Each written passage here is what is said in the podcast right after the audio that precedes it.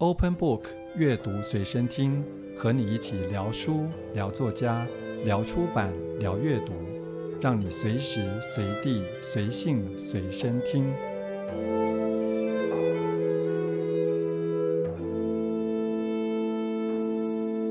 各位听众朋友，大家好，欢迎收听《阅读随身听》，这是第六季的节目，我是吴嘉恒。这个节目主要关切的是在跟出版相关的事物上，而在今天我们要探讨一个，我想大家都会很有兴趣的话题。那么，因为在出版的这个经营上面，对于任何能够带来收益的话题，其实都会感兴趣。那最近有一些影视作品是从出版的书籍改编而成，那表现也相当的亮眼，所以这样也一定会让有些出版社。对这个方面感到好奇，所以今天我们很高兴能够邀请到台大经济系的冯博翰老师来节目里面跟我们聊一聊这个话题。那博翰老师你好，大家好。那我们知道你是经济学者，但是平常如果有在关注你一些关注面向，你就会觉得，呃，哎，你关注好像很多像是好莱坞的这事情，这跟我们一般想象的，至少我们当学生的时候的经济学家好像不太一样。对，我可能比较不务正业，不务正业。对，可这里面也有很大的经济的要素啊，所以怎么讲不务正业？我觉得最主要是我从小很喜欢看书，所以我一直在关注出版。然后慢慢的出版开始转型，那书只是我们讲故事的一个媒介之一，所以我也跟着开始关注影视、游戏等等不同的领域。其实我以前大学毕业之后，在当兵的时候，我有丢履历去出版社找工作，然后我同时是应征编辑吗？对对对对对，然后我同时也申请美国的经济学博士班，然后我就顺利申请到，后来就出国念书。那拿到博士之后，就一直在学校里面任教。不过我相信博然老师如果当编辑，也会是一个非常出色的编辑，因为你的关切的范围、跟你的角度、跟你的看法都蛮新鲜的。我我特别会关注的事情是，我们要怎么样把有意思的内容或者一些想法能够推给大众，能够让它普及。我想也是因为这样的因缘际会，虽然我在学校里面任教，然后在经济学，那我也很关心。包括经济学的各种的观念，怎么样可以用大众的方式带给一般人？不过您刚刚提到的内容这件事情，同时也提到内容有不同的表现的方式，它当然可以透过文字、透过书籍，也可以透过影视的这个方式。不过我们今天把这个锁到另外一面向，就是这些媒介之间的转换。因为看到有些影视作品，它可能从书籍改编，但有些影视作品它也会变成书籍。总之，这个是一个可以选择任何一个点当成一个切入点。可是以你来看，选择不同的切入点，再转化成其他形式，有什么样的差异吗？呃，我觉得最核心的还是那个故事本身，主角是谁，这是关于谁的故事，然后他遇到了什么困境或冲突，采取怎么样的行动。那有时候用不同的媒介来说故事，可以达到不同的效果。比方说，透过文字。我们可以更深入的去挖掘一个人的内心，然后可以去描绘他在心里面的自我的辩证。可是这样的手法其实用影视没有办法表达，影视就变成一个人碎碎念了，很无聊。那透过影像来说故事，我们会需要动作，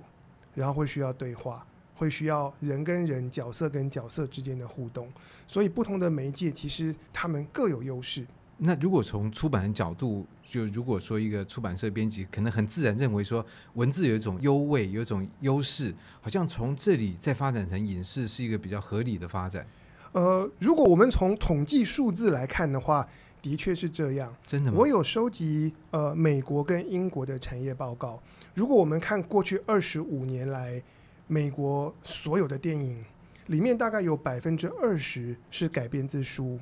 这包括了，其中有百分之十四是文学作品，然后百分之一点五是漫画，然后其他还有改编自什么宗教典籍，或者是真人真事的传记等等。那这里我报一个数字哦，改编自文学作品或者是短篇故事的电影的数量占比是百分之十四，可是他们贡献的票房占比是百分之二十。就表示他们单位的获利率都比其他类型来得高，来得高。然后改编自漫画的电影数量占比是百分之一点六，但是票房占比百分之九点五，不得了。哇，那这个比率差距更大，差距更大。然后这是美国的数字，我在念英国的数据给大家看，也是过去二十年改编自文学作品的电影和专门为电影而写的剧本所拍出来的电影，平均来说票房差了百分之四十四。意思是说，原创的剧本它的风险跟它表现比较差，比较差。对，改编自文学作品风险比较大，表现比较差。对对，如如果是看英国电影的全球市场的话，改编作品从书籍改编的作品增加了百分之五十三，是更好。而且先先讲电影，不只是票房好，如果我们来看那个 IMDB 的那个读者点评，改编自文学作品的平均来说，可以比原创的多零点五颗星。这是什么意思？评价更好。更叫更叫做，然后也更叫好。可是有些电影，它的危险就是就是如同刚刚博涵老师说的，在很多的文字所表现的东西，它用影像不见得能够表现，结果被评为比原著还差。没有没有没有，我是说我们比较两种类型，一种是改编自文学作品的电影，它最后观众给他几分，满分五颗星，它得到几分？那完全是为电影而写的原创剧本拍出来。它平均来说，IMDB 五颗星可以得到几分？改编自文学作品的平均来说，可以多得比较高半颗星。所以这样来看的话，是不是我们可以得到一个结论，是说电影制片公司应该投资成成立出版社？呃，这是很好的问题。其实就在去年，Netflix 做了这件事。他们不是成立出版社。其实我们小时候有一系列的童书，叫做《巧克力冒险工厂》，然后《小魔女马蒂达》。催梦巨人那个童书的作家叫做 Dahl，他已经过世了。那他过世之后，他所有的作品的版权是由一家公司来经营管理。那 Netflix 在去年把这家公司并购，他就等于取得了来源，就取得了 Dahl 这个超级畅销的童书作家，他毕生所有作品的这个 IP 的权利，不管是改编成电影、电视还是游戏，这些权利现在都在 Netflix 手上。然后它就可以统合，可以自由运用，所以搞不好 Netflix 之后会再发展出这个 Dahl 的宇宙，就是 巧克力冒险工厂，发展出一个新的、一个更完整、更丰富的世界观，也不一定。那这样来讲的话，是不是听到这个节目，听到博翰老师讲的出版社，都应该赶快回去看看自己的库存里面有什么宝贝？对，我觉得是需要。当然，但有一个前提，就是看小说或者是文学作品改编成影视的这个权利。是在出版社手上，还是在原作者？因因为现在可能也常常发生，就是作家这个权利，他是透过 agent，透过版权公司来帮他们做操作。但的确，我们从数据上来看，从书出发改编出来的影视作品是有它的威力。但我们可以思考这个原因是哪里来？但是可能碰到这个问题，我们有时候会说啊，这个日本能，我们为什么不能？美国能，为什么我们不能？可是这个东西就牵扯到各个地方的产业的结构，还有产业的分工，还有这些环节。也就是说，在美国、在英国会发生的这样的文学改编的夹击，它不一定会出现在台湾。台湾有这样的条件吗？呃，我我相信台湾会有这样的条件，可是我们会需要从产业面会需要做很多的事情。比方说，过去在台湾有 Books to Film 的媒合会，其实从书本到电影。那这几年大家称之为 Books to Screen，因为串流平台让电视和电影的边界变得很模糊了，但都是荧幕。我们有这么多精彩的文学作品，但是要透过什么样的机制，可以让影视圈的人，让这些制片能够更便利、更快速的去找到真正适合改编，而且甚至是可以有出海、能够卖出国际的这个能力。那所以这样的机制，以你观察，国外它是怎么来运作这件事情？我观察比较多的是英国跟美国，但是这个对他们来讲已经行之有年了，就是过去几十年来都已经是这样，他们会有他们的机制。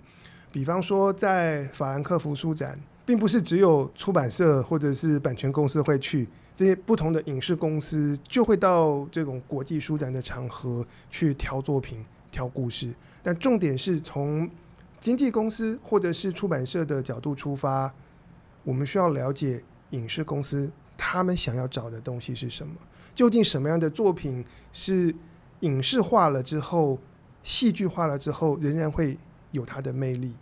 那不过我想，博翰老师他有双重身份，一方面你是经济学者，所以你在观察这些事情，可能会从比较经济的行为面啊，或者是产业结构面这些东西来观察。那你自己本身也是参与实际的创作跟转换，所以你怎么从你自己的例子来看这件事情？怎么样可以比较好的？我我其实没有在创作，我没有这方面的天分。其实思维的模式也不太一样，但是我觉得经济学的训练可以让我比较是从。产业就像我刚刚会跟大家分享我收集到的这些数据，我会从产业的角度来思考这些课题。然后在经济学还有一个我觉得是应用越来越广，它是一个新兴的领域，叫做市场设计。市场设计。市场设计。我举个例子好了，就在影视圈，我们常常会听到制作公司说：“我找不到故事，到底哪里有好的本？”可是同时，我们也会看到很多的创作者。说我写了这么多东西，没有人要看，所以这是一个供需失衡。所以我我们看到有供给，也看到有需求，可是供需双方找不到对方，没合不到一起去。在这样的情况之下，这个市场其实是失灵的，失去它的功能的。失去功能有一些常见的原因，就是作品数量实在太多了，所以影视公司。他不知道从何挑起，然后他挑选的那要付出的时间跟人力的代价很大。然后如果数量多，然后挑了半天劣质的东西也很多，然后他需要沙里淘金，就很辛苦。他就不会做。然后往往大家就什么借重人脉，或者是就是或者是呃借重政府，就希望政府来成立。对对对，就政府呃拿到政府补助的，我们就就推进，或者借重人脉，或者是认那个得奖的标签。但是背后的原因其实是因为。大家打字越来越容易，所以作品数量很多，很难挑选。所以在这样的情况之下，我们就要去思考如何对症下药来解决这个市场上的问题，如何能够发展创造出一个好的筛选机制，以至于我们在办这个出版到影视的媒合会的时候，是那些真正有改编潜力的作品会浮现出来，然后让影视公司觉得很好挑。其实出版社挑作者也会面对到同样的问题。是，如果我们面对到大量的人都写一堆字，我们需要去看说到底未来的畅销作家在哪里？这是同样本质的东西。但是我们如何去设计这个产业的制度，然后是让这些优秀的作品更容易被看见？这个过程叫做市场设计。那经济学的理论跟一些。个实证上面的研究可以提供一些洞见，这样。不过听起来，博翰老师，你好像有一些答案。我没有，我觉得这个要摸着石头过河，最终还是需要大家不停的去往那个方向努力。因为像这两三年，其实文策院他们有推出这个新的出版影视媒合的机制，然后也有不断的在调整，比方说包括。负责去初筛这些出版社提出来书的这个评审的这些组成，可能是更加的是借重业界，然后他就是在找文本的那些。可是这没有办法解决你刚刚说的问题，就是就好像说我们今天用相亲来做比喻好了。对，你可能相亲了一千对，但这这些人其实你真的认真去看。他如果有一个适当机制，他们其中有可能七八百对根本不用见面，因为你们 知道不用见面，他们就就是不会有任何火花的。对，所以这个叫做筛选机制。但如果我们贸然有一个平台说，我们就让这一千对大家来来见面好了，那其实这个结果是比例会相当低的。对，这个结果比例会相当低。如果我们来看美国的做法，他们其实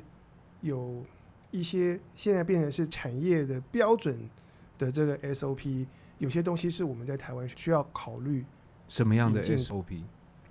比方说，美国的出版业跟影视产业，他们很强调类型，然后你的故事是什么类型？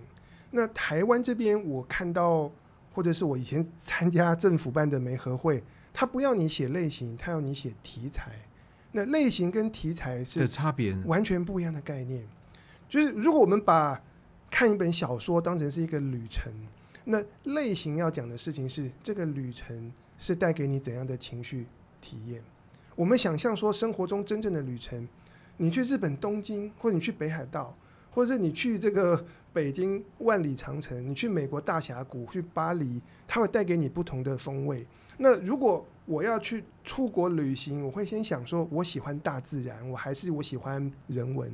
喜欢人文呢，我想说，我喜欢大城市那种五光十色，还是大城市里面的历史文化？大自然，我喜欢乡村，还是喜欢那种壮阔的那种山河的那种景观？每一个人会有不同的偏好跟期待。那我们的类型就是要告诉大家这件事情。可是如果把刚才你说的讲了这这些之后，我把那个词改为主题材也成立，就是说你因为你刚刚讲的都是题材，也可以这样。题材，我讲题材说这这部电影是关于这个医院里发生的事，你不知道是医院里发生的一个谋杀案。然后是要是烧脑解谜的，还是医院里面发生的医生跟病人的一场恋爱，还是这个职场的生活友谊之间的关系，还是我们如何去鼓励帮助一个病人，然后能够克服他心理的软弱，然后能够对抗病魔。题材都是医院，但是它带给它它带给人的这个情绪的体验是不一样的。但是问题是，很多人就我们拿旅行来做类比，我们每个人的偏好会选择不同的这种旅游的目的地跟方式。那大家不管是阅读小说还是看影视作品，我们可能会有我期待我要的是解谜的感受，还是我要透过书或者是影视作品谈一场我真实生活中没有发生过的一个恋爱，还是我要在这个过程中来经历人生的一些荒谬，然后当我经历过以后，我对真实世界里面的不满意，我就可以比较释怀，是不同的旅程。所以第一个是类型，第二件事情是英美的这个出版跟影视产业他们发展出来的一个概念，叫做 logline，就是你的故事能不能够摘要成一句话，告诉大家这个故事在讲什么。那一句话，一句话，而且这件事情《纽约时报》常常做啊，他书评上面的书的描述都一句话，很厉害。对，那像是 Steven Spielberg，他讲过说，最好的长度是二十五个英文字，所以他们很龟毛。然后这一句话要包含几个元素，要让大家知道这个故事的主角是谁。我们用这个原则去检视台湾的一些小说，或者是小说要推荐给影视的这个媒合资料，常常会发现主角不明。这个 logline 要点出主角是谁，然后需要有反差性，意思就是说让人知道说，哎，这故事里的冲突跟矛盾在哪里。然后这一句话要能够带给人视觉上的想象。然后十五个字，对，然后要能够暗示预算的规模在哪里。然后这一句话还需要跟你的片名是能够互相呼应的，大家才能够连接。所以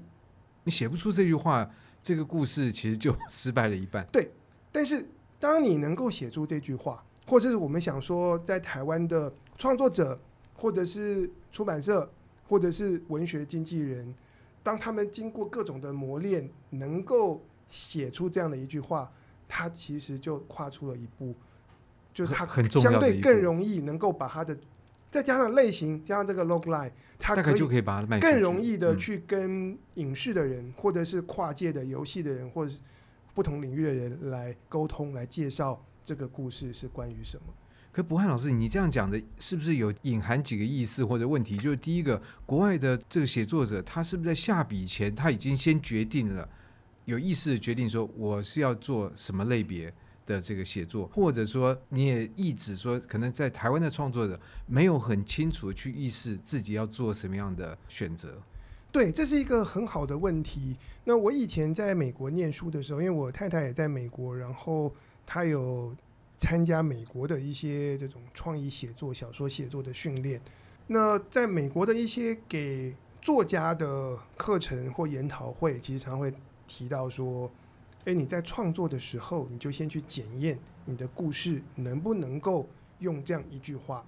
来摘要，就实时的要回去 check。对，并不是说要能够做到这样才是一个好的书籍作品，并不是。呃，也有也有很多的作品，它是没有办法这样子摘要，然后大家提供的可能不是那种戏剧性的它的优势可能不在戏剧性，可能在于它里面的思想辩证，是可能在于它的场景描绘等等。那我举一个例子好了，你看这合不合格？Woody Allen 说他学过数独，读了《战争与和平》，他说这是一本关于俄国的书。OK，这这这这个不满足那个好莱坞对于 logline 的定义，因为但是但是 Woody Allen 的名字就可以过关。OK，这个可能就是一个 开玩笑，就就就就会是一个特例。比方说像是之前李安的电影《少年拍的奇幻漂流》，就我们示范一下。他就可以摘要出这样的一句话，就是在一场船难之后，一个少年或者一个青少年，他必须要跟着一只孟加拉虎，在一艘小船上横渡太平洋。所以制片家、制片人 （producer） 看到这句话，他就知道这个预算规模。第一个，他知道主角是谁，然后冲突在哪里。小小的一艘船，你也逃不掉。然后这样子拍，人跟老虎一起拍，所以它一定是一个奇幻。然后它会带有特效，特效，然后因为带有特效，所以那个预算就可以想象了，跟那种不用特效，然后直接拍完就调光就就可以播的那个电影是不一样。大家就可以知道说啊，这个可能要是几千万以上美金的这样的制作预算等等。波汉老师，你这样讲的这个意思就是说，如果我们今天在台湾成立一个。比如说，由政府好了，很多事情都是这样的发展。政府成立一个媒合平台，但是没有去解决刚刚你说的这些问题的话，这个媒合平台恐怕也不能够做太多的期望，是这样吗？对，至少以前几年，就是最新的进展，我可能不见得全部 follow 到，但是以前几年我自己有参与或者是有近身观察的时候，我发现我们的这个媒合机制比较多在强调题材，而不是强调那个。故事在讲什么？跟类型这件事，我再举例好了。包括我们近年其实有很多杰出的作品改编成影视，比方说大家讲到《天桥上的魔术师》，大家会提是吴明义老师的小说，然后再来就会提到说是哪个年代的中华商场，这个是题材。可是是谁在那个时空底下遇到了什么事，然后需要采取什么行动，那个才会是故事的本质。那如果这样来讲的话，当然我们先不讲有些东西的成或败，而是这里面你既然提到类型，那有哪些类型是比较适合或容易变成影视作品？如果从类型来讲，因为刚才的类型其实就是主要是情绪体验，比方说是爱情，或者是悬疑，或者是惊悚等等。其实每一个类型都有适合的，也都有不适合，或者是改编完失败的。但是如果文字作品要改编影视，如果我们用好莱坞的标准来看，它往往会需要有非常鲜明的人物，然后这里面是有一些视觉元素，然后或者是它有更多的动作或对白，因为你透过影像说故事，你你你需要靠行动。那文字更适合的会是这种独白辩证型的东西，但是呢，创意的领域里面，其实也有很多的例外。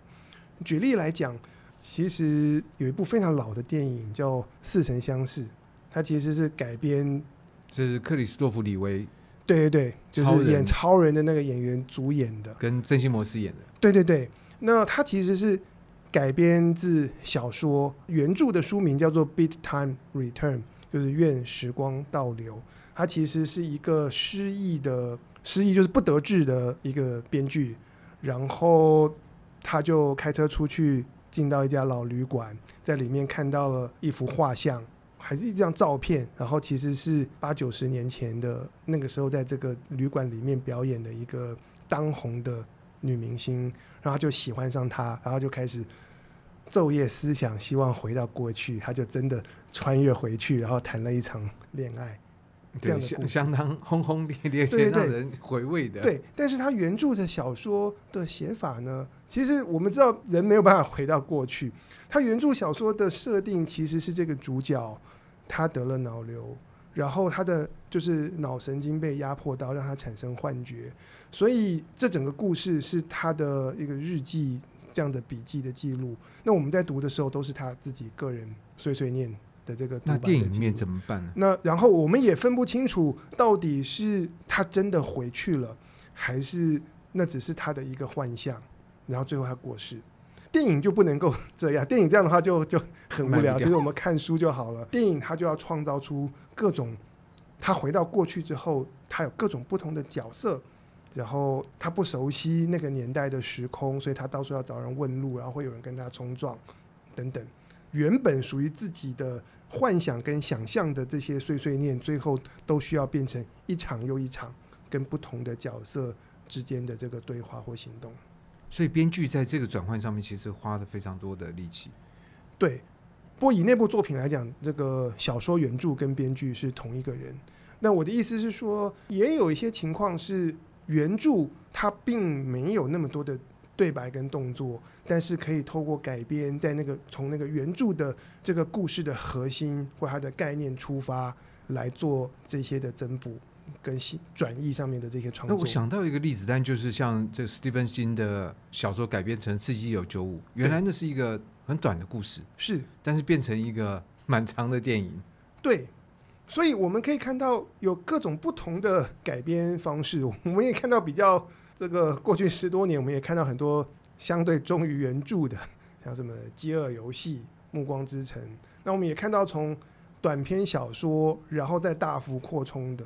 当然，《刺激一九九五》是一个例子，而且它是经典。其实它小说跟剧本都非常好看。那其实像李安导演的《色戒》也是也是这样大幅扩充。然后在台湾，其实我们还看到另外一种现象，是可能在。好莱坞比较少见，就我们有很多是，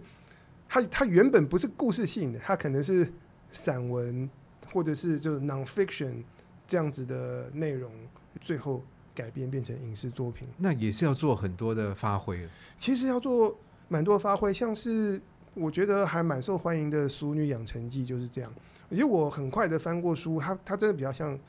散文，然后每一个篇章有作者自己的想法。但它符合你刚刚讲，就是角色鲜明这件事情，不太符合。那其实那个受大家喜爱的那个嘉玲，应该是编剧团队创那个女主角是是是编剧创作出来的人。那像做工的人也属于类似的情况，因为他的他的他的原作跟最后我们看到的这个剧集，然后这些角色，然后发生这些故事的连接，可能比较是在。题材或者是这个概念上面，就是我我们去看这个做工的人，他们的生活，他们之间所发生的故事。不过博翰老师讲到这个，就这个可能在英美的市场里面，就是它也分化的相当的更清楚一点。有些是卖原著，有些是可能卖概念或者卖大纲，它就可以变成一个商业的行为。对，我如果看到这个英美的做法，他们其实影视公司往往在找的是那个。有角色，或者是那个戏剧冲突强烈的，或者是视觉的元素已经在那里的作品。台湾的话，我们目前看到几部大家觉得品质不错的，很多是比较偏散文，或者是剧情不是那么强烈的这种短篇故事。其实我也在思考为什么会这样。那我有一个初步的答案是这样：在美国的产业里面，他们其实在影视公司找故事文本这边，他们自己有。一套方法跟市场，所以我们会看到他们有很多编剧是先写了剧本，然后拿去透过经纪公司拿去卖，但也有人是先写了故事大纲，或甚至是先写出你的故事的概念，这些东西是可以买卖的。在台湾我们还没有，因为你可能大家觉得你这个 idea 不值钱，我们去投一个案子，搞不那个案子就那个那个 idea 就不知道怎么对对，或者是我提一个 idea，然后你说没有兴趣。然后，但是你就自己拿去 发展了。其实我也真的没没办法说你抄袭或什么，因为有的时候创意在发展到很雏形的时候，你很难去界定，很很难去定义，然后也很难被保护。那国外怎么保护这个部分？这个就说来话长了。但是我的观察是，我看到在台湾的一些影视，他们当他们说要买下一本书的改编权要改编的时候，他们常常其实用到的是。那个书里面的概念，我觉得在这个时候，我们看到的一些 books to screen，其实完成的事情是那个概念，那个 concept 的那个市场。然后，因为这个作家已经把做工的人写出来了，而且很畅销，很多人看。我影视公司说我要改编它，虽然我用到的是它的概念，可是这件事情本书是可以明确定义的，然后我们就可以清楚的界定说，哎呀，现在这个概念的题材是我要做。这有点像是好像打比方讲，就是国外在卖概念，你是专门买鸡腿，我就专门买鸡腿，我就得到一只鸡腿。那在台湾是你有些他是买下一整只鸡，但是我只用那个鸡腿，其他我都不用。对，可以可以可以这样讲，可以这样子比喻。那可是这个也也要提到，就是说我们知道博涵老师有做这个剑魂如初哦，这个也是让有些人感到兴趣。那我想也是因为做这样一个事情，使得你在谈。这方面的话题的时候，你的经验会跟一个纯粹的学院里面的经济学者会不太一样。对，见魂如初其实是作家怀观的小说，然后是系列奇幻小说，然后它故事的设定是一群古青铜器，他们化形成人，然后隐藏自己的身份，活在人类的社会当中，然后直到现在，在二十一世纪的现在，这就是你刚刚讲的那一句话吗？这这这个这个不是那句话，然后这群角色或这个族类，他们合开了一家自己的医院。从人类的角度看，就是一间古物修复公司，然后他们需要聘人类来做修复工作。所以，我们故事里的女主角就是大学毕业以后找工作，在不知情的状况之下就去到那边，然后她遇到也爱上一把化形成人的古剑。啊，因此进入了他们的这个古物化形者的这个奇幻世界。所以这本来是一个奇幻小说，是一个文字的作品。这是文字的作品，然后我们也有卖出呃韩国，然后越南的出版的版权，然后也有美国跟韩国的影视公司来接洽改编。怎么能够引起他们的兴趣？呃，我们当时其实做到的就是我前面跟大家分享的。清楚的定义它的类型，然后我们能够做出一个漂亮的 logline。我刚才讲的其实不是 logline，我们的 logline 应该会是一个大学刚毕业的新手古物修复师，然后遇上一柄，爱上一柄化形成人的古剑，但这把剑在失控的时候会想要杀他。然后我们也用了这个好莱坞的标准跟规格来写长短版不同的大纲，然后我们做了。英文、韩文、中文三个版本，然后看我们遇到的是谁，那就可以拿出相对应的版本。通常碰到这个状况，就像这样的文字的准备是非常重要的。我我觉得，如果是要走国际化，那它非常重要，因为你不一定有机会找到人听你讲话，他也不一定愿意给你几分钟。他需要花很多的时间去练习，对，然后你在写的过程，我们第一次。做这样的事情的时候，其实一个月写这些东西，你最后看起来是一句话，两三两三页，就是说你你你写写，明天给我。对对对，我们现在常常是这样。可是可是，如果你想象说他会，他可以在国际上或者影视圈争取到怎么样的一个机会，事前你花的这个时间就是投资。是，那我觉得博翰老师，你应该开课来让对这件事有兴趣的出版的同业。可以来学写所谓好莱坞规格的这样的一个，然后，然后其实我们应该说，我们以前写一个月，但是可能二十五天，其实在学习跟练习，因为新手任何东西都是需要练习的，都是需要练习的。那包括写这种简介资料，那所以这样的这个结果听起来就不错。你们售出了几个国际的语言？我们其实目前是两国，然后本来还有像是呃英国那边在接洽，然后遇到 COVID-19，本来一些实体见面的机会就机会就没有了。但是之后我们会持续推。那目前像《剑魂如初》这样的故事，我们也在规划改编成电视剧集。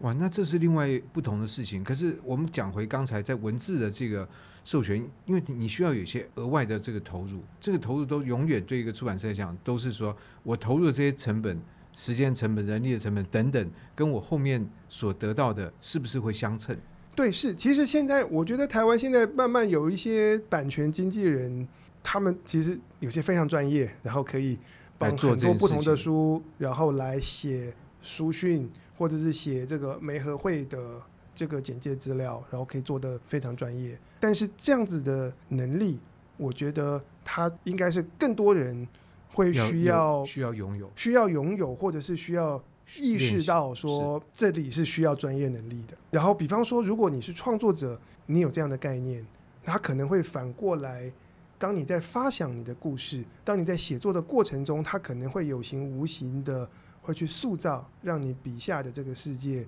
更容易用刚才讲的方式去摘要。所以这很吊诡，因为你刚刚其实提到像是《饥饿游戏》，它是忠于原著的改编，可是这个从你刚刚讲的这个角度，可以把它解释成，其实作者在下笔的时候就很容易转换成视觉，所以它变成那个状况，它当然会很忠实。哦，对，改编是不是忠于原著，其实就牵涉到另外一件事情，就是我们阅读读书的时候，你读者可以用自己的顺序，就用自己的这个步调。我可以读得快，我可以读得慢，然后这里细读，那里跳过去，然后我读一读，睡个觉再起来。但是你看电影，你是没有办法，一百分钟，你还还是可以睡觉了，那 就不知道在演到哪里去了。对对对，所以这会造成影视作品的呈现，那个节奏跟它的结构 （structure） 是非常重要的。早期可能很多，其实很多的文学作品，包括是经典，包括是杰作的。他从文字的角度出发，他没有特别在写故事的时候就去配合电影需要的那个结构。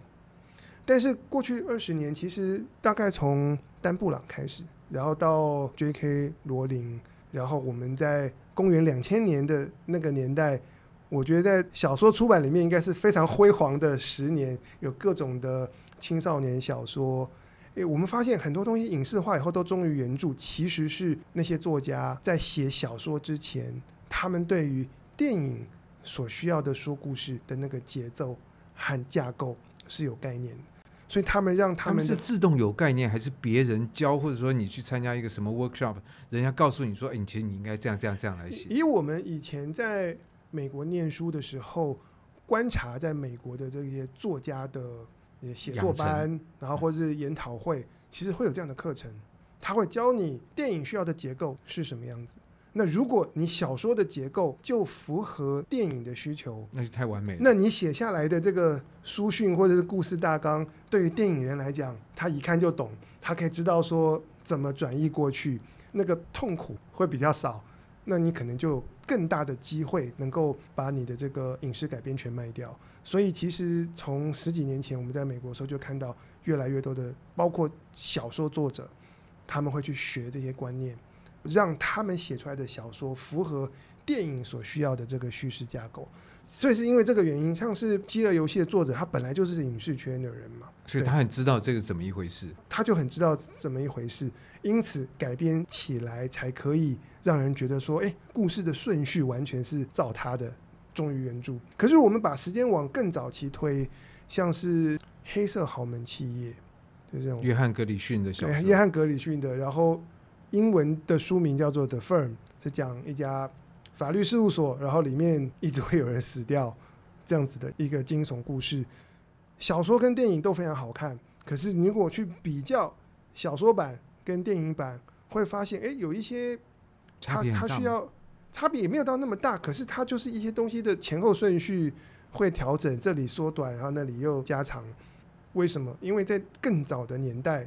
作家他们想的就是如何用文字呈现好看。在这样的情况之下，一个好故事要改编，我就需要有一些整蛊，就是 帮你去调整架构，所以看起来原作跟改编的一些差距就会比较大。